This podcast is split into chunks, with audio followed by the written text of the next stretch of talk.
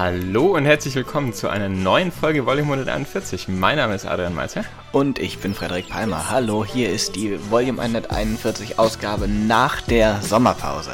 Es war eine ganz schön lange Sommerpause. Das ja. war fast so wie in der Schule, irgendwie so sechs Wochen lang nichts tun. Ja, aber ne? ja, wir haben nichts getan, überhaupt gar nichts. Überhaupt gar nichts. Null. Ja, aber ich bin nur in ein anderes Land umgezogen. Ja, genau. Aber ansonsten ist nichts passiert. Wir haben auch nicht gearbeitet oder so. Nee. Nee. Nichts eigentlich auch keine Nachrichten gelesen, irgendwie so Nachrichten, nee, gar nicht. weil wir wissen gar nicht, was passiert ist. So. Nee, wir haben uns eigentlich jeweils in unsere Zimmer eingeschlossen ja. und nicht rausbewegt.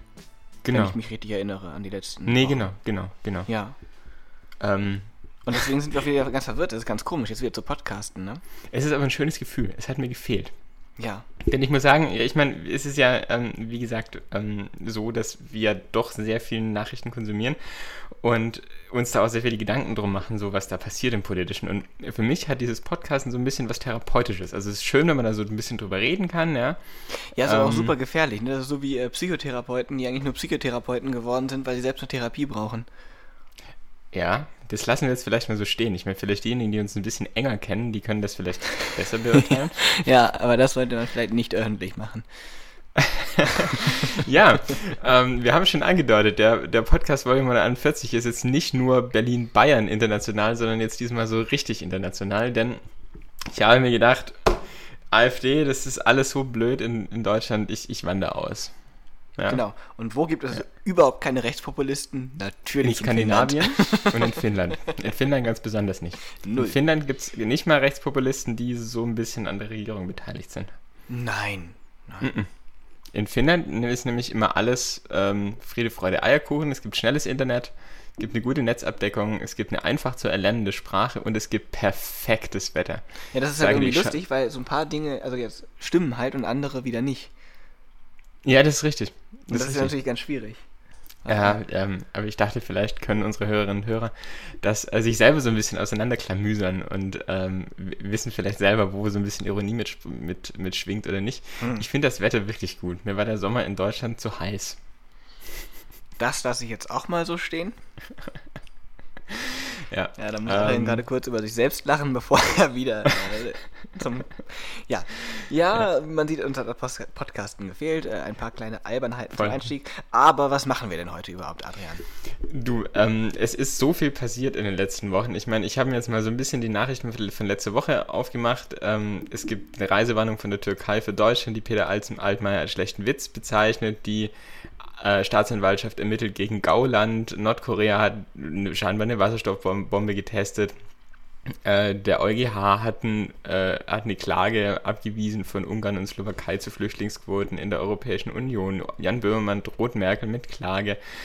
Ähm, Trump beendet den Schutz für die sogenannten Dreamer. Ähm, hier, keine Ahnung, Sarah Lombardi scheint Pietro Lombardi zurückzuwollen. Es ist so viel passiert. Ähm, und wir wissen einfach nicht, wo wir anfangen sollen. Deswegen haben wir uns gedacht, komm, nehmen wir uns das wichtigste Ereignis raus, das in den letzten Tagen so passiert ist, ähm, politisch. Wir sind ja ein sehr auf deutsche Politik fokussierter Podcast, nehmen das TV-Duell, gucken, was wir da mitnehmen können und wagen dann einen kleinen Ausblick auf die letzten 14 Tage der heißesten aller Wahlkampfphasen und schauen, wie das so weitergehen kann. Genau. Und dann Außerdem, haben wir auch noch ein Interview. Genau, ein ganz tolles Interview. Wir reden nämlich über Rostbratwürste, Rennsteig und Ramelow. Das kann natürlich nur Thüringen sein und wir reden mit einer jungen Bundestagskandidatin von der SPD, Listenplatz 2. Mhm. Genau. Genau. Mit Elisabeth ähm, Kaiser. Wir, wir, hatten, wir hatten das ja. Achso, Entschuldigung, jetzt habe ich reingeredet, als du den Namen gesagt hast. Elisabeth Kaiser, richtig, Entschuldigung. Ähm, wir hatten da ja nämlich schon mal im, im Podcast so ein bisschen drüber geredet, ähm, dass es in Thüringen, Thüringen so eine kleine Sensation gab, weil das jetzt ja in anderen Bundesländern nicht unbedingt, wie sage ich das diplomatisch gang und gäbe ist, dass junge Kandidatinnen und Kandidaten aussichtsreiche Listenplätze auf Landeslisten bekommen. Ja? Und da ist Thüringen eine sehr willkommene Ausnahme, wo wir mit Elisabeth Kaiser eine wirklich hervorragende Kandidatin auf den zweiten Listenplatz haben, ähm, die wir zum Gespräch hatten. Genau. Ein guter, ein schönes Interview. Ja, ist ein guter Anfang für nach der Sommerpause, würde ich sagen. Wird, wird ein schönes Interview gewesen sein. Ja. Ich wage den Ausblick. Genau. Ähm, ja. Fangen wir an. Ähm, das TV-Duell, hast du es gesehen? Na, ich habe es nicht, tatsächlich nicht direkt gesehen. Das war das erste Mal, seit ich mich zurückerinnern kann, dass ich das TV-Duell nicht mitfiebernd und voller Ekstase vor dem Fernseher gesehen habe, sondern Mhm. äh, erst im Nachhinein, weil ich im Zug saß. Mhm. Aber ich weiß nicht, also ich war also ich fand es wahnsinnig langweilig und einschläfernd.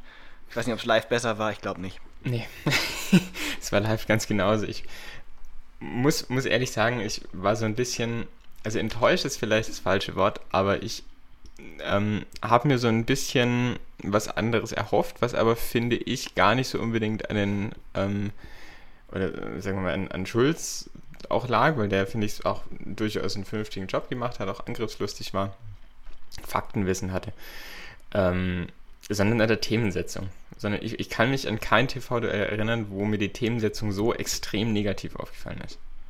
Ja. Thematisch ging es nämlich eigentlich, also ich habe nur noch ein Thema im Kopf, um es wirklich ging, und das war Flüchtlinge und Migration. Richtig. Es ging ein bisschen noch um Außenpolitik. Ähm, das einzige Mal, wo es, ähm, es ging, glaube ich, drei Minuten oder sowas insgesamt in dem ganzen Duell irgendwie um so das innere Thema Gerechtigkeit, aber da auch nicht um die wichtigen Sachen. Bildung kam überhaupt nicht vor, Gesundheit kam äh, überhaupt nicht vor. Ähm, das fand ich wirklich schwach. Ja. Und ich will jetzt auch nicht in so eine, in so eine pauschale Journalismuskritik irgendwie rein. So die Journalisten, das fand, liest man ja ganz oft, die Journalisten haben das Kritischsein verlernt und sowas, lalala. Ähm, das, so finde ich es jetzt auch nicht, aber ähm, ich fand die Leistung von, von, von Maischberger und Illner war, war okay. Ähm, die, die Leistung von, von Strunz, also wer es für eine gute Idee gehalten hat, äh, Klaus Strunz in diese Sendung einzuladen, ich, also ich war fassungslos. Es ist ein rechtspopulistischer, entschuldige, ein, ein rechtspopulistischer Hetzer. Ja, ich meine, Klaus Strunz, der ja auch irgendwie Christian Lindner nichts anderes fragen kann, ob er jetzt irgendwie gut aussehen kann oder ob er Erfolg auf Tinder hat. Ja. Ähm, warum er jetzt ein TV-Duell moderieren soll, das ist echt eine gute Frage. Und, und, dann, und dann kommen wieder die ganzen Leute, die damals ähm, hier die Sender kritisiert haben, weil Stefan Raab zum TV-Duell geschickt wurde. Den fand ich damals jetzt im Vergleich auch zu Strunz echt hervorragend. Ja, der ist wenigstens witzig, ne? Ja. Ja, ich, und der hat auch damals, soweit ich mich erinnere, auch jetzt nicht ganz verquere Fragen gestellt, Mhm. so wie Strunz. Ja. Ja.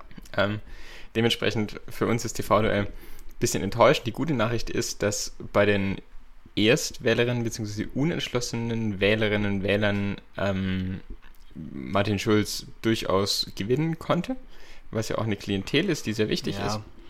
Ähm, insgesamt kippt es so eher Richtung Merkel, aber ich meine, das wird der Trend, den wir, den wir, wir ja bei so vielen Wahlen bisher schon gesehen haben und bei so vielen Abstimmungen, dass, dass junge Leute anders wählen als die älteren Generationen. Ja, aber ich muss sagen, ich finde es ehrlich gesagt ein bisschen albern jetzt. Ähm, ich fand es auch von der SPD ein bisschen albern in der Kommunikation, dass dann danach irgendwie so dieses rauskam, hm, wir haben da und da überzeugt, nur weil halt in irgendeinem Wählersegment da und da gerade jetzt irgendwie pro Schulz nach dem TV-Duell kam. Also unnötig eigentlich. Ja, aber das betreibt doch jede Partei, das so ein bisschen Cherrypicking ist, ne? Ja, ja, aber Ja. wa- wa- da hat doch niemand was von. Da hat definitiv niemand was davon. Also ich würde es jetzt auch nicht so an die große Glocke hängen, aber Wahrscheinlich hat Hubertus Heil das Martin Schulz per SMS geschickt, der hat es dann gelesen und sich wahnsinnig drüber gefreut. ja. Ähm, genau. Wie wir gesehen haben. Ähm, Genau. Ist es ja, passiert es ja durchaus häufig, Genau, das. Äh, dass die beiden auch private SMS-Verläufe online stellen. Hubertus. So, ähm, ja. Politico hat fünf Takeaways ähm, vom TV-Duell veröffentlicht, die ich mal vielleicht ganz kurz mit dir durchgehen Mhm. will. Politico schreibt, äh, The race for the first place is over und sehen ähm, die CDU-CSU uneinholbar vor der SPD. Ist das so? Ähm, vor der, ja, also, absolut. Aber unabhängig vom TV-Duell. Ja. Es ist mittlerweile vermutlich leider so, dass der Abstand schwer bis gar nicht aufzuholen ist. Ähm, es war natürlich im Vorfeld vom TV-Duell, kam natürlich auch noch von, äh, von Frank Stauers der Artikel ähm, zum TV-Duell von, von Schröder, der damals so in der heißen Wahlkampfphase drei Wochen vor, vor der Wahl nochmal diese Aufholjagd von der SPD eingeleitet hat, muss man aber dazu sagen, dass die Ausgangslage auch grundsätzlich eine andere war. Ja. Und ich glaube, man Ähm. hat auch von SPD-Seiten jetzt in der Kommunikation nach außen zu viel Hoffnung in dieses TV-Duell gesteckt. Hm. Was jetzt natürlich Ja, ein ist- bisschen konterkariert wird. Das ist ein zweiter Punkt, den ich, den ich eh äh, ansprechen will. War es so, dass die SPD da vielleicht zu viel reingesetzt hat, zu viel Hoffnungen, die vielleicht so ein Kandidat auch gar nicht erfüllen kann? Das glaube ich auch, weil äh, so wurde da, hm, das wird die Gelegenheit für Martin Schulz, sich hier zu präsentieren und sich zu profilieren und nochmal irgendwie einen, so einen Spin da reinzubringen. Das war aber nicht leistbar. Das war von vornherein abzusehen, weil das Konzept dieses TV-Duells ja auch schon von vornherein feststand. Mhm. Und es auch von vornherein feststand, wenn das stimmt, was man liest ähm, und was auch die Kritik von den Sendern war, dass Merkel ja durchaus explizite Wünsche geäußert hat, was und wie dieses TV-Duell abzulaufen hat. Ähm, ja, das ist eine Unverschämtheit. Ja. Ähm, ich weiß allerdings nicht, also ich, ich ich fände die Idee, hätte die Idee ganz charmant gefunden, wenn die Sender gesagt haben, okay, wir machen ein TV-Duell nach unseren Vorschlägen. Hm. Und entweder die kommt oder die kommt nicht. Und dann ja. laden wir aber keinen Ersatz für die CDU ein, dann darf nicht irgendwie ein Peter Tauber sich da hinstellen oder sowas. Nee, dann lassen wir den Sitz halt einfach leer. Ja. Hätte, hätte ich zum Beispiel auch eine Lösung. Also das hätte, hätte halt definitiv irgendwie Wirkung gehabt, glaube ich. Ja. Glaube ich auch. Glaube ich auch. Und ich meine, ich finde, das Druckmittel ist ja durchaus real, dass du entweder sagst, äh, du machst ein Duell aus der ganzen Geschichte oder von mir aus auch zwei Duelle. Mhm. Ähm, oder du gibst einfach deinem Konkurrenten zur besten Sendezeit, Sonntagabends zur Primetime, äh, eine Stunde, anderthalb Stunden Zeit, die Ideen zu erklären. Genau. Also, wenn das kein Druckmittel ist, dann weiß ich auch nicht. Ja, deswegen verstehe ich es nicht so ganz, warum man sich da so drauf eingelassen hat. Ja. Ja, das ist auch so ein bisschen der zweite Punkt, den Politico schreibt. Martin Schulz is fighting for his political survivor, ähm, weil ähm, Politico schreibt, dass falls die SPD unter diesen 25,7 Prozent von 2013 fällt, ähm, die Ze kurze Zeit von Martin Schulz schon wieder zu Ende sch zu scheinen seid. Da bin ich mir nicht so ganz sicher. Hm, ja, ist schwierig. Was heißt auch, was heißt zu Ende? Also ich, ich, kann mir ihn ehrlich gesagt auch nicht als Oppositionsführer, äh, also als Fraktionsvorsitzender in der Opposition vorstellen. Das ist jetzt auch nicht das, wo ja. ich ihn sehe, auch nach der Wahl nicht. Aber es ist ja trotzdem durchaus so, dass er jemand ist mit einer sehr guten, wie ich finde, auch unabhängig von dem Wahlausgang politischen Agenda, der dieser Partei, finde ich, auch durchaus gut tun kann. Ohne jetzt die Leistung von Sigmar Gabriel in vielen Bereichen in Frage stellen zu wollen, aber ich glaube, dass es auch in, in Sachen innerparteilicher Geschlossenheit äh, gut ist, einen Martin Schulz an der Spitze zu haben. Ja, aber Martin Schulz ist jetzt auch niemand, der dieser Partei einen wirklichen Erneuerungskurs verpassen würde. Ja. Die Frage ist, was passiert, wenn man ihm ein bisschen Zeit gibt, finde ich also die Zeit, in der jetzt Parteivorsitzender ist und Kanzlerkandidat, da überschlagen sich ja die Ereignisse. Natürlich, du ja. Kannst, du kannst eine Partei nicht nach deinen Wünschen ich meine, das ist ja eh nicht so, dass die SPD so eine Partei ist, wo einer kommt und sagt, so, okay, wir machen das jetzt so und alle schreien ja. Nein, ähm, nein, nein. Sondern das ist natürlich ein längerer Prozess, der auch von der Basis ausgeht und der dann irgendwie auch beim, vom Kandidaten oder vom, vom Parteivorsitzenden auch so ein bisschen forciert werden kann und aufgenommen werden kann und das braucht alles Zeit. Na klar, man hat ja schon gesehen, dass auch einzelne Personen in der Parteiführung sehr viel bewegen können. Also ja. die Amtszeit von Katharina Barley als Generalsekretärin war nicht lang, aber ich glaube wirklich, dass das eine Amtszeit ist in Erinnerung bleiben ja. wird, in der viele Dinge angestoßen worden sind, die man sich vielleicht auch zurückwünscht. Das ist richtig, das mag sein die Frage, die ich mir eher stelle, ähm, auch jetzt um diese Politikerfragen ein bisschen äh, zu beantworten. Ich persönlich glaube, dass wenn, selbst wenn die SPD unter die 25,7 Prozent fiele, mhm. ein großes Fragezeichen dahinter, was ich im Moment nicht glaube, ähm, dann ist es weniger Martin Schulz, der vielleicht da gehen wird, sondern wahrscheinlich eher Hubertus Heil. Ja, wobei ich noch nicht mal Hubertus da jetzt irgendwie Vorwürfe machen könnte in der kurzen nee, als Generalsekretär. Ne? Natürlich nicht. Ja. Das ist und er ist immerhin noch deutlich jünger als Martin. Darf man auch nicht vergessen. Ja, aber ich meine, was, was hat Martin Schulz für reale Optionen äh, nach der Bundestagswahl, wenn er verlieren sollte? Fraktionsvorsitz nein, Parteivorstand ja? Ist Spekulation. Eben. Ja.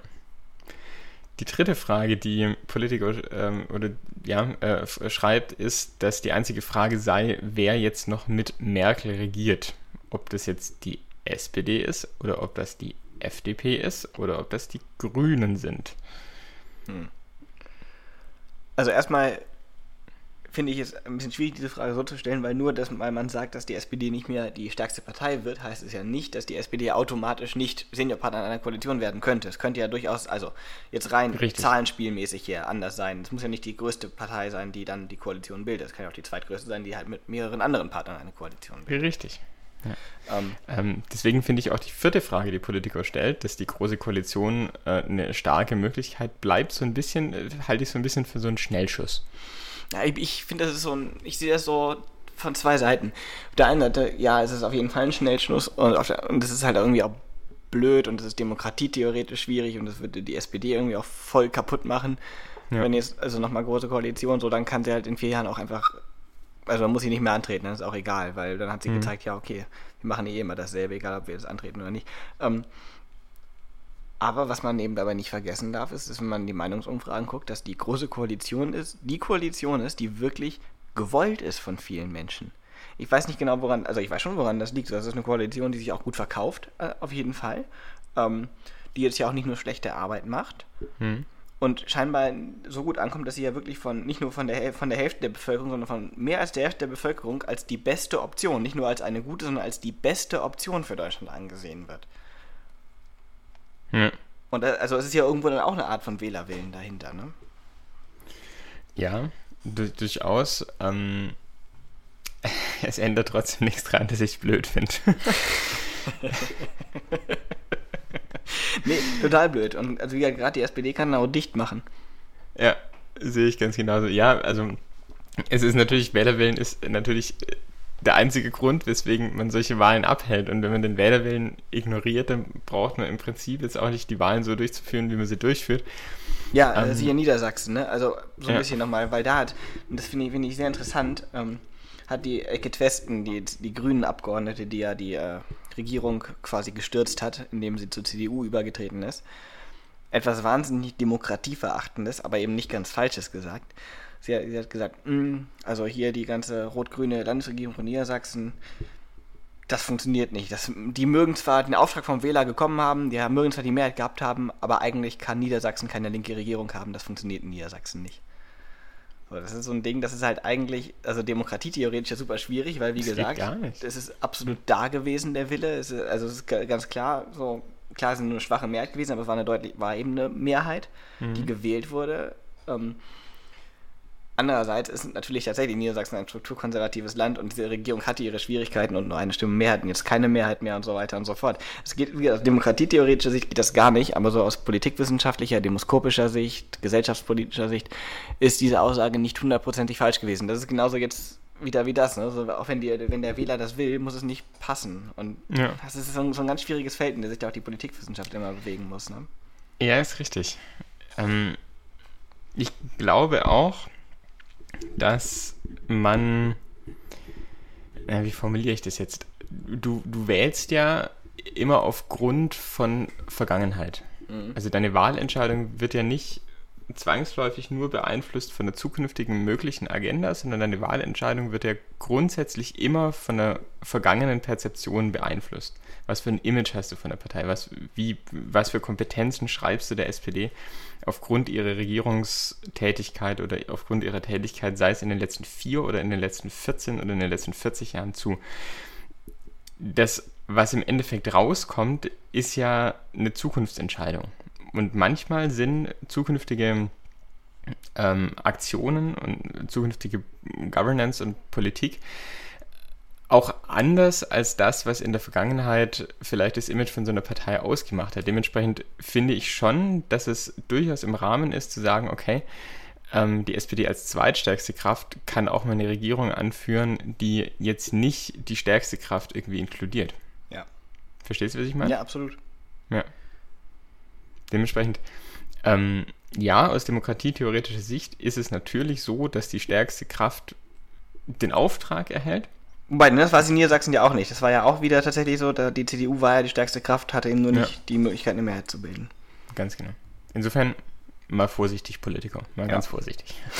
ähm, und ähm, die, die, fünfte, die fünfte Nachricht ähm, aus dem TV-Duell ist, dass Deutschland dringend ein neues Debattenformat braucht. Weil, Zitat, Sunday's debate with four moderators quizzing the two candidates was awkward to say the least. Ja, also natürlich ist das awkward, wenn da vier Leute, die offensichtlich noch nicht mal journalistisch vorbereitet sind, auf zwei Kandidierende treffen, die nichts sagen wollen. Also, das kann nicht funktionieren. Ja. Und das ist, also natürlich, natürlich auch, also ich meine, was, was wird sich von sowas erhofft, wenn, wenn gefragt wird, irgendwie jetzt Nordkorea irgendwie gut oder schlecht, so was, was irgendwie, keine Ahnung, dass sich da einer hinstellt und sagt so, boah, ja, Nordkorea finde ich gerade total dufte, was die machen, äh, wird nicht ja, passieren. Natürlich und ist dass da man sich dann nicht drüber beschweren darf. Ja, dann darf man sich nicht drüber beschweren, wenn dann Martin Schulz sagt, so, ich finde irgendwie, ja, was Frau Merkel sagt, ist im Prinzip korrekt, so. Ja. Also, ja, irgendwie. Ja, die Themen sind sogar völlig verfehlt. Das waren entweder Themen, die keine Debatte zulassen, oder mhm. eben dieses Thema Flüchtlinge, Migration, was aber so unfassbar viel Platz eingenommen hat, was eine Unverschämtheit war. Cool, also, ne, das regt mich auf so. Das mhm. war jetzt irgendwie 80 Prozent dieses TV-Duells war gefühlt Flüchtlingsdebatte. Aber warum? Wen interessiert das? Also in wessen täglichen Leben hat denn diese Flüchtlingsdebatte äh, wirklich Einfluss? So, die Welt ist nicht untergegangen, uns geht es noch mindestens genauso gut wie vorher. Ich, ich, ich kenne ich kenne einfach keinen Menschen, der sagt, okay, durch dieses äh, Flüchtlingsthema ist mein hat sich mein Leben verändert, hat, hat Einfluss auf mein Leben. Ich kenne niemanden, der es objektiv sagen würde. Ist richtig. Ähm, und es hat auch nichts jetzt irgendwie mit einer linksliberalen Filterbubble zu tun, sondern es ist einfach faktisch so, dass äh, obwohl oder wie auch immer man das jetzt formulieren will, da eine sehr große Menge an Geflüchteten nach Deutschland kam, es einfach keinen Einfluss auf das gesellschaftliche Leben hat. Und dann natürlich auch, das fand ich auch schwierig, dass dann so eine Querverbindung hergestellt wird zwischen innerer Sicherheit und Geflüchteten, was ja auch was völlig Hanebüchenes ist. Ja, das impliziert also, ja eben schon wieder, dass da dadurch die Sicherheit irgendwie massiv äh, sich verändern würde. Ja. ja. Was einfach nicht stimmt. Und dementsprechend ja. finde ich die Analyse, dass ähm, die AfD dieses TV-Duell gewonnen hat, obwohl sie nicht am Tisch saß, nicht ganz weit hergeholt. Nee, und da, also ich glaube, wenn sie am Tisch gesessen hätte, dann wäre es deutlich schlechter für sie gewesen, weil man dann wieder gesehen hätte, was Richtig. passiert, wenn die versuchen, innerlich zu diskutieren. Siehe Alice Weidel, die dann den Bosbach macht. Richtig. Dann kommen wir noch ganz kurz zur Zukunftsanalyse. Ähm, wie geht es jetzt in den nächsten 14 Tagen weiter? Bleibt spannend, ne? ja, Martin Schulz wird weiter hier Land auf, Land ab touren, die Marktplätze ja auch durchaus teilweise füllen und begeistern. Und hier sehe ich nämlich durchaus einen Unterschied äh, zu vor vier Jahren. Da war das nicht so. Ähm, mhm. Martin Schulz zieht deutlich mehr als, als ähm, Per Steinbrück äh, vor vier Jahren. Mhm. Die SPD schickt mir auch dauernd SMS. Ja, die SPD schickt, schickt ständig SMS und ähm, wird auch noch weiter SMS schreiben und äh, sagen, teile dies mit deinen Freunden per WhatsApp, was dann vielleicht zwei Leute von allen Adresse, von allen tun. Ich ähm, glaube, aber ich glaube, die SPD schickt mir in letzter Zeit mehr SMS als meine Eltern. Ja, Adrian, aber du kommst vom Thema ab. Was wird in den nächsten zwei Wochen passieren, außer dass du mehr SMS von der SPD als von deiner lieben Mutter oder deinem lieben Vater bekommen wirst? Ja. Ähm, ja, wie du sagst, ähm, der Wahlkampf, also die, die Präsenz, die öffentliche Präsenz wird nochmal, zumindest von der SPD-Seite, deutlich weitergehen. Was macht die CDU im Moment? Sie fährt den Wahlkampf, den sie schon seit Monaten fährt. Einfach ein gepflegtes Nichtstun und ein dezentes Spitzensetzen Richtung, äh, ja, ne, Jens Spahn hatten wir schon noch nicht heute der elitäre Hipster in ähm, äh, Berlin kritisiert und, und ähnlich äh, sinnstiftende Debatten. Ja, ist total ähm, geil. Ne? Mm, das Flüchtlingsfeindbild funktioniert nicht mehr so geil. Mm, lass mal ein neues Feindbild irgendwie aufnehmen. Ja, okay, sind wir jetzt alle gegen Hipster und können uns auf die einschießen. Probieren wir mal, was ja. passiert. Ja, und äh, was, haben wir, was haben wir noch von den anderen Parteien? Die FDP. Ja, bei der FDP, ähm, da muss man sagen, lieber Christian Lindner, ich hoffe, dass du vor der Wahl nicht noch irgendwie eine Halsentzündung kriegst oder sowas, weil sonst die FDP nämlich wieder unter 5% ist. Also ganz, ganz ehrlich, es ist eine One-Man-Show vom Feinsten, was die FDP hier gerade abliefert. Mhm, ja. Und aber ja, eine gute One-Man-Show, mein lieber Schwan. Also eine gute One-Man-Show. ja, ähm, aber, aber er schafft's. Also, ich weiß nicht. Ich meine, ist natürlich Quatsch, was, was er oft verzapft irgendwie. Natürlich mit, jetzt, jetzt das letzte Zitat, das mir von, von ihm einfällt, ist, ähm, dass er gesagt hat, es gibt kein Menschenrecht, sich auf der Welt sein äh, Wohnort oder so, sein, sein, sein Aufenthaltsort hat er sogar Sein Aufenthaltsort auszusuchen. Klar, ja super einfach von jemandem zu sagen, der einen EU-Pass hat und der damit gefühlt in alle Länder und alle Ecken dieser Welt reisen kann, ne? Also. Klar, und äh, wo ja dann auch irgendwie so, auch Kriegsflüchtlinge und sowas. Also hey, komm, aber komm, lass, lasse doch da, wo sie sind, irgendwie Hauptsache hier Deutschland und Wahl und äh, Gedöns so. Ja, genau. Was aber die One-Man-Show so funktioniert und sie ist hervorragend durchgeplant. Also, ja. Kompliment. Ja, das äh, könnte man tatsächlich nur sehr schwer besser machen. Ähm, es ist halt nur inhaltlich doof. So ja. Aber hey. Müssen wir mal schauen, wie das weitergeht. Ja. Ähm, Lieblingsthema, die Grünen. Die Grünen, ich finde, ich muss ganz von vorne weg mal sagen, die Grünen haben den bisher schönsten, besten, schnellsten, angenehmsten Wahlwerbespot aller Parteien. Mhm. Ja. Also der hat irgendwie richtig, richtig Tempo und richtig Drive. Und, aber das brauchen die Grünen cool. jetzt auch, um es so zu sagen. Die, das haben sie jetzt auch sehr nötig. Ja. Ich sehe mal das große Rennen und Platz, Platz 3 ist ja eröffnet. Ja, ähm, wobei das die Grünen, glaube ich, eigentlich schon aufgeben können. Leider. Weil ich, also, ja, es ist jetzt ja die alte Was wäre wenn Debatte, Debatte was wäre wenn nicht Özdemir, ähm, Katrin Göring-Eckert äh, die Spitzenkandidierenden wären, sondern irgendjemand anderes. Ähm, weiß ich jetzt auch nicht, aber ähm, der Wahlkampf von den Grünen scheint leider so nicht zu zünden wie sie es gerne erhoffen. Obwohl er, finde ich, vom Kommunikationsdesign, die Plakate sehen gut aus, die Sprüche sind gut, der, der, äh, der, der Film war super, wie du gesagt hast. Ja. Ja, woran hat es gelegen? Fragt man sich immer, woran es gelegen hat, ja. Aber ich sehe die Grünen tatsächlich im Zweikampf mit den Linken um Platz 4. Ja. Ja. Wobei vielleicht sogar 5 und 6. Also es wird wirklich, es wird die letzten Plätze geben für die Grünen irgendwo. Ähm, du hast die Linken schon angesprochen. Was ist davon zu halten? Wie geht's da weiter? Von den Linken hört man davon, dafür, dass sie ja eigentlich die Protest-Originalpartei in Deutschland in den letzten Jahren war, in den letzten Jahrzehnten eigentlich, spätestens nach der Lafontaine-Abspaltung, ähm, erstaunlich wenig. Mhm. Die, sie finden auf Bundesebene thematisch nicht statt. Ich äh, muss jetzt auch echt gestehen, irgendwie so an, irgendwie so in letzter Zeit kommt relativ wenig. Ich könnte dir noch nicht mal so sagen, wer jetzt genau haben die wieder so diese, sie haben ja wieder irgendwie, also was ist diese Spitzenkandidaten? Sind das jetzt irgendwie Rieksinger und Kipping oder Bartsch oder Lafontaine oder, oder Wagenknecht oder, also die sind alle irgendwie da und sind alle auf irgendwelchen Plakaten, aber was genau die da jetzt machen, ich weiß es nicht. Gysi taucht ja immer wieder mal auf, jetzt ja. auch im Wahlkampf. Gut, nur Lothar Bisky nicht, aber der ist ja auch tot.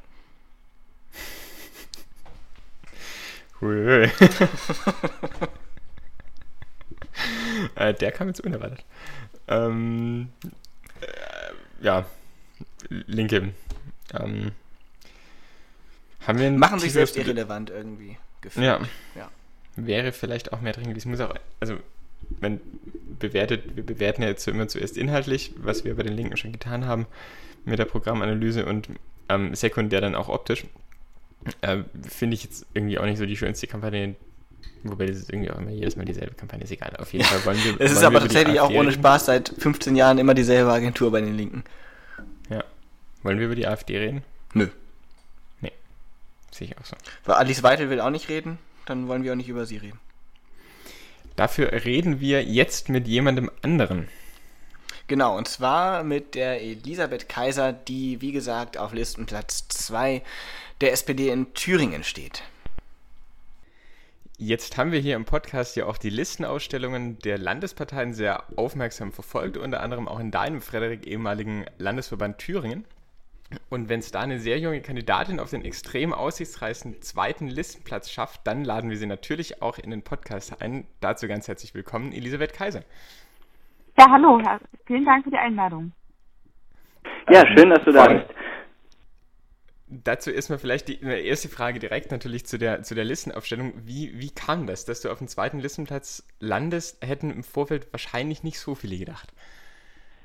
Ja, ich muss zugeben, ich selbst auch nicht. Also es war, wir hatten letztes Jahr eine sehr intensive Debatte auch im Landesverband darüber, wer ihresgleichen sozusagen in die Fußstapfen von ihr tritt, weil man wusste, dass sie nicht nochmal antreten wird. Sie war ja schon sehr lange für uns im Bundestag, sehr erfolgreich. Und ähm, da war so ein bisschen die Nachfolgerfrage und ähm, ja, es gab, ich hätte mir einige junge Frauen vorstellen können aus unserem Landesverband, aber die wollten nicht für den Bundestag kandidieren. Und ich muss auch sagen, so viele sind es dann auch nicht. Und ähm, dann kam auch die Frage, ob ich das machen würde. Und ich habe auch schon vorher drüber nachgedacht und habe dann gesagt, na gut, okay, ich überlege mir das mal, ich frage ein bisschen rum, was die Leute davon halten würden, also auch die Spitzen ähm, unserer Partei, was wie die das einschätzen würden. Und als der Zuspruch doch recht groß war von einem Teil des Landesverbandes, habe ich gesagt, gut, dann probierst du es mal. Und am Listenparteitag war es dann doch eine Kampfkandidatur, weil es gab eine Kandidatin, die schon äh, länger auch im Geschäft ist, sage ich mal, also auch schon viele Ämter mhm. begleitet hat, ähm, ein bisschen umstrittener war bei uns im Verband und ja, die Kampfkandidatur, das war dann eine wirklich knappe Kiste, sage ich mal. Ich hätte jetzt auch nicht, bin da reingegangen, ich hätte nicht gedacht, dass ich es ähm, schaffe, aber es hat dann letztendlich doch gereicht, war eine gute Stimmung auf dem Parteitag. Und ich muss auch sagen, die Jugend unserer Partei, also gerade die Jusos, die haben sehr stark Wirbel gemacht und ich glaube, das Ganze hat dazu beigetragen, dass wir es doch geschafft haben, in Thüringen eine junge Kandidatin auch auf Listenplatz 2 zu bekommen. Mhm. Du hast gerade gesagt, so Kampfkandidatur und das war ja nicht die einzige Kampfkandidatur auf diesem Listenparteitag. Ähm, wie siehst du denn den Status der Thüringen SPD? Ist die wahlkampffähig? Ist die kampagnenfähig? Das denke ich schon, dass man kampagnenfähig ist. Es ist natürlich so, dass wir merken, wir haben auch einen Mitgliederverlust. Also gerade, ich merke es jetzt auch in Ostthüringen. Die Strukturen sind jetzt nicht unbedingt äh, so stark. Äh, trotzdem geben alle ihr Bestes, soweit es ihnen möglich ist und äh, auch um auch einen guten Wahlkampf zu machen, einfach um auch Power zu geben. Aber ich glaube, ohne die jungen Leute in unserer Partei würden wir im wahrsten Sinne des Wortes ziemlich alt aussehen, weil äh, die geben wirklich am meisten mit rein. Die geben der Partei Kraft, gerade eben auch was die Außenwirksamkeit angeht, weil sie eben draußen sind, ähm, Aktionen machen, sich da beteiligen, auch im Social Media ganz, ganz viel aktiv sind und wenn wir die nicht hätten, würden wir schon ein bisschen blasser aussehen, denke ich. Hm. Nun hat ja Thüringen quasi im Moment eine rot-rot-grüne Bundes äh, Landesregierung. Das war ja längst nicht immer so. Würdest du sagen, dass Thüringen an sich grundsätzlich eigentlich ein konservatives Bundesland ist? Ja, ich denke, es ist schon eher konservativ, es ist schon so. Also man hat ja schon mal versucht, 2009 eine rot-rot-grüne Landesregierung zu etablieren. Das äh, gab ja erste Überlegungen und auch Initiativen dazu. Damals hat man sich auch dagegen entschieden, weil man eben noch nicht so weit war. Und auch damals, jetzt äh, 2014, als es so weit war, die Entscheidung gefallen ist, auch in unserem Landesverband doch das äh, Bündnis mit den Linken einzugehen. Da gab es großen Protest auf der Straße. Man hat viel Niedergang des Abendlandes beschrien. Und ja, wir sehen jetzt, ist eine ruhige, entspannte Regierung. Äh, also es gab jetzt keine dermaßen Skandale, die man jetzt am Anfang bezeit hatte. Ich meine, klar, es gibt immer mal heute die Polter in jeder Regierung, aber würde ich jetzt nicht sagen, dass das an Rot-Rot-Grün liegt, sondern einfach, dass es normal ist. Und ähm, wie gesagt, also es ist schon ein Bundesland, was eher konservativer tickt. Also gerade der ländliche Raum ist eher konservativer geprägt. Die Städte schon eher sozialdemokratisch bis links. Das ist auch äh, meine Heimatstadt in Gera ist die Linke zum Beispiel sehr stark. Und da sieht man aber auch, dass ähm, die ostdeutschen Bundesländer doch nochmal ein Unterschied sind zu den westdeutschen, wo eben die Linke nochmal einen anderen Charakter hat. Hier bei uns sind es eher Realpolitiker und Pragmatiker größtenteils. Und ähm, da ist es auch einfacher, denke ich, eine Koalition mit den Linken einzugehen, als vielleicht in manchen westdeutschen Bundesländern. Hm. Ja, der Niedergang des ganzen Bundeslandes wurde beschrieben. Lustigerweise war ja auch einer meiner Professoren aus Jena dann plötzlich im Gespräch und doch für die CDU Ministerpräsident zu werden. Dazu ist es dann doch nicht gekommen und es läuft ja, wie du gesagt hast, manchmal nicht immer geräuschlos, aber die Regierung steht noch, das Bundesland steht auch noch. Wäre genau. Rot-Grün irgendwann auch mal eine Option im Bund? Also ich denke schon, dass wir da unbedingt dranbleiben sollten, auch diesen, äh, diese Koalition in Erwägung zu ziehen. Ich würde mir wünschen, dass unsere Umfragen momentan ein klareres Bild geben würden, was auch so eine Koalition ermöglichen würde. Dem mhm. ist leider nicht so, aber ich sehe es halt schwierig, äh, nochmal äh, mit der CDU zu koalieren, vor allen Dingen als Juniorpartner, weil wir haben viele gute Sachen im Koalitionsvertrag drinstehen gehabt, die zum einen nicht so hundertprozentig durchgesetzt werden konnten. Und ich denke, wir haben zwar einen Mindestlohn, aber auch da gibt es zahlreiche Ausnahmen. Das Werk- und Leiharbeitsgesetz ist nicht so umfänglich geworden, wie wir das wollten. Mhm. Die Rentenanpassung Ost-West ist zwar da, ohne uns hätte es die nicht gegeben, aber auch da hätten wir uns mehr gewünscht, dass es schneller passiert. Also da gibt es so einige Punkte, wo wir sagen, äh, ja, wir konnten so ein bisschen die Sozialdemokratie in dieser Legislatur auch ähm, da einige Punkte durchsetzen und auch durchbringen, aber äh, es ist eben, die CDU verkauft das dann unter für sich. Sie, sie mhm. skandiert ja jetzt auch zum Teil mit SPD-Slogans, was ich schon sehr mhm. skurril finde. Ähm, aber wir kommen immer so ein bisschen schlecht weg dabei. Also wir werden nicht, sind nicht so richtig wahrnehmbar. Und wenn wir diese Koalition fortsetzen, dann befürchte ich, dass die SPD plötzlich völlig äh, so in der Bedeutungslosigkeit verschwinden droht. Also ich spitze das jetzt ein bisschen zu, ne? Aber äh, ich würde mir wünschen, dass wir uns stärker aufstellen können und vielleicht, wenn es für ein linkes Bündnis reicht, müssten wir mit den Linken reden, weil da müsste man auch eine, über einige Dinge sprechen. Da müssten die auch, auch, auch auf uns zugehen natürlich, aber ich denke, die Option sollten wir auf jeden Fall in Erwägung ziehen und ich sehe das auch ganz positiv. Also gerade mit den äh, Linken hier in aus Thüringen, in Thüringen kann man auf jeden Fall Schnittmengen finden, ganz klar. Ja, die Große Koalition ist jetzt ja bekanntermaßen auch nicht unsere Lieblingskoalition hier im Podcast. Ähm, wenn du im Bundestag bist, was wäre denn da so das für dich das wichtigste Ziel und das drängendste, was man so als erstes dringend anpacken müsste? Also ich möchte ja gerne auch in den Ausschuss für Familie, Frauen, Senioren, Jugend und äh, da ist natürlich für mich ganz klar, ich möchte Familien entlasten. Ich möchte, dass man Beruf und Familie vereinbaren kann, dass man nicht irgendwie zurückstecken muss und Kinderbetreuung aber auch die Betreuung Angehöriger ähm, und die Pflege Angehöriger vereinbaren kann. Und es geht über verschiedene Dinge. Zum einen, dass ich das Einkommen stabilisiere, indem ich das entlaste bei den Abgaben, Sozialabgaben zum Beispiel, aber auch die Kinderbetreuung weiter ausbaue, eine gute Kinderbetreuung ähm, dafür sorge, dass es auch eine Ganztagsschulen gibt, ein Anrecht hat auf Ganztagsschulplätze, damit man eben auch ähm, die Freiraum hat, eben auch seinen beruflichen Weg zu gehen, gerade als Frau.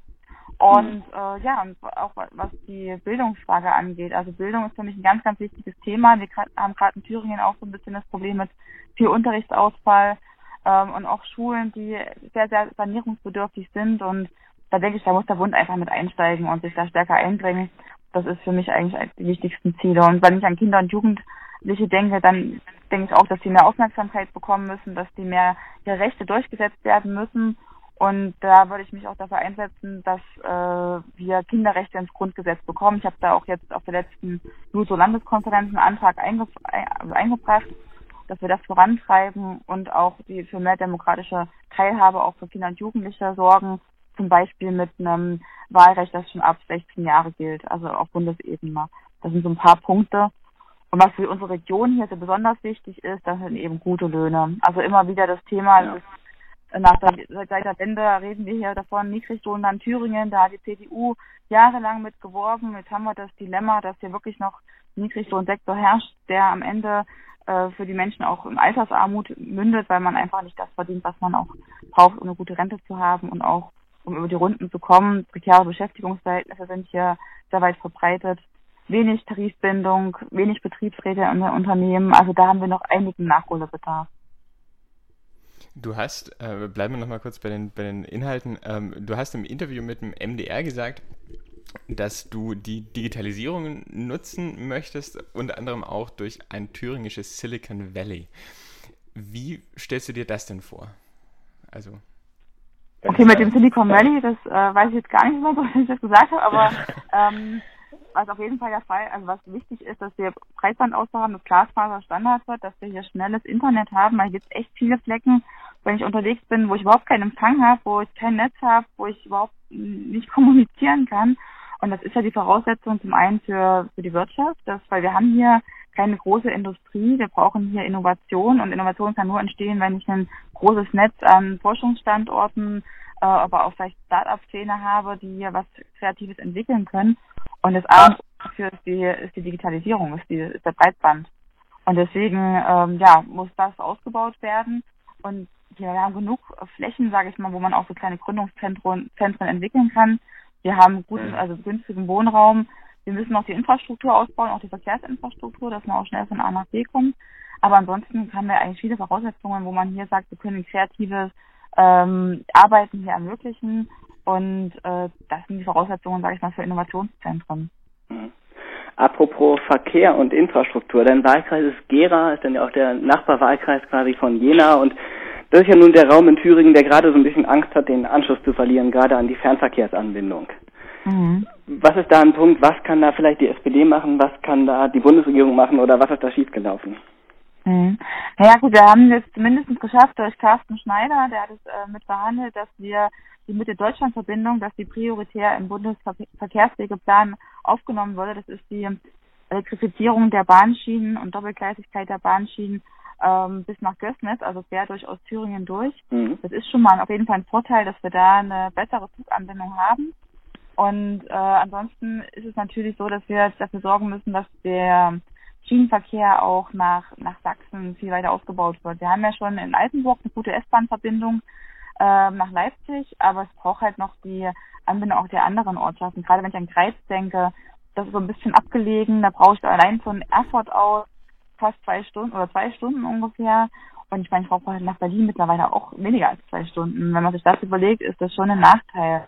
Und da denke ich, da müssen wir weiter dranbleiben. Ich hoffe, dass wir das in, mit Jena noch im Anschluss ähm, an ICE bekommen, dass wir das noch ausbauen und dass wir auch den, diese Deutschlandverbindung, die quer durch Ostthüringen geht, dass wir da sagen, im S-Bahn-Takt sozusagen die Züge fahren, relativ also häufig und halt schnell, dass man, wenn man zum Beispiel auch in Jena wohnt und dort keinen Wohnraum, äh, dort ist der Wohnraum knapp, sondern da günstige Wohnungen in Gera zum Beispiel sucht, ähm, dass man da dann es auch ermöglicht, dass man da eine gute Zugverbindung hat, auch zu frühen und späten Stunden, damit dann da das auch gewährleistet ist. Ja. Dann lass uns jetzt auch noch kurz ähm, zum Ende noch kurz zwei Takte über deine Kampagne sprechen. Jetzt ähm, haben wir ja auch schon im Podcast sehr oft darüber geredet, dass Kampagnen Wahlkampf relativ oft so ein bisschen verstaubt ist. Ähm, vielleicht auch nicht unbedingt die jüngere Leute so ganz direkt anspricht. Was sind denn deine Ideen? Wie, wie setzt du denn in deiner Kommunikation den Schwerpunkt? Also wie setzt du denn deine Kampagne um? Mhm. Also die Kampagne ist so angelegt, dass man versucht, möglichst viel auch äh, soziale Medien zu nutzen, dass man da auch da informiert, was man was man tut, wo man wo man zu finden ist, was man erreichen will. Ähm, ich habe jetzt vor allen Dingen viele Kindereinrichtungen besucht, äh, weil mich einfach eben auch interessiert, weil das das Politikfeld ist, was, äh, was ich mich einsetzen möchte. Also gerade die Be Bedingungen in Kindergärten oder auch Horten, wie das da angelegt ist, wie die Erzieher, Erzieherinnen, welche und welchen Arbeitsbedingungen die arbeiten, weil das für mich eben auch im Bundestag wichtig sein wird. Darüber informiere ich dann auch mit kleinen Pressebeiträgen, aber auch auf meiner Homepage.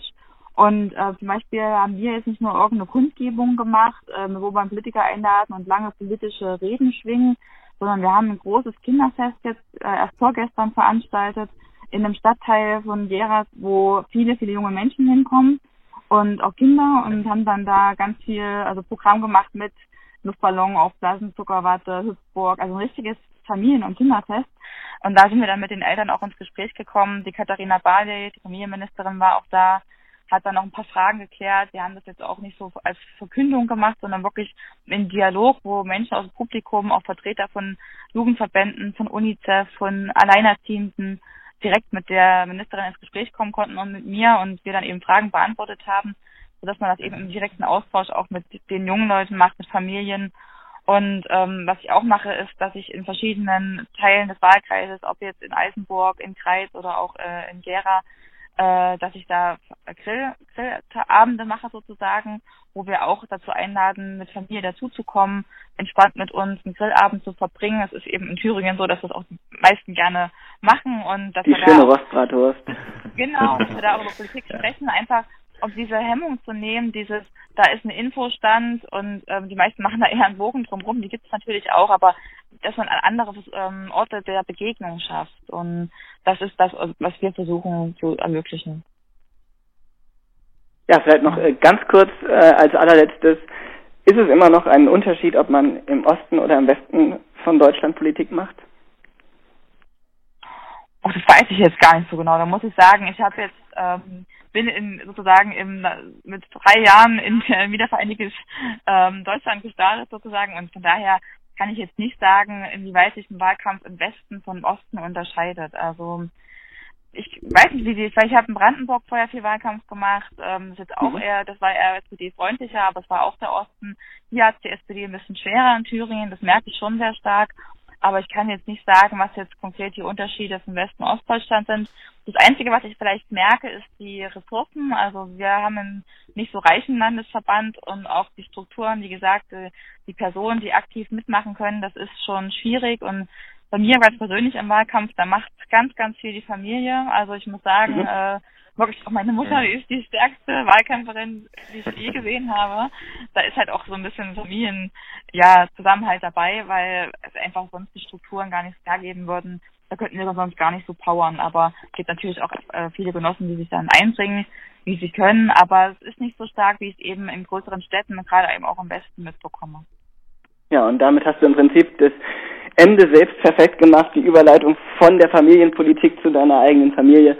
Vielen Dank für das interessante Interview, Elisabeth. Ja, sehr gerne. Vielen Dank auch. Wir wünschen dir sehr viel Erfolg auf jeden Fall noch im weiteren Wahlkampf. Dankeschön. Tja, und das war's auch schon wieder für diese Woche. Ja, nochmal vielen Dank an Elisabeth Kaiser für das Interview. Danke an unsere Zuhörerinnen und Zuhörer fürs Zuhören auch nach der Sommerpause. Und ja, ähm, ja jetzt äh, noch zwei Wochen bis zur Bundestagswahl. Wird nochmal spannend. Also es wird nicht mehr, also naja, spannend. Das sagt man halt so. Wie so eine hohle Phrase, die, die man jetzt irgendwie nochmal loslassen muss. Nee, ähm, in zwei Wochen Bundestagswahl. Wir hören uns nächste Woche nochmal. Genau. Und ja, bis dahin, nicht? In diesem Sinne sage ich NCV Kolla. Ähm, bis nächste Woche. Aus Helsinki. Ich sage nicht NCV Kolla, sondern sage du bis nächste Woche. Bis dann. Tschüss.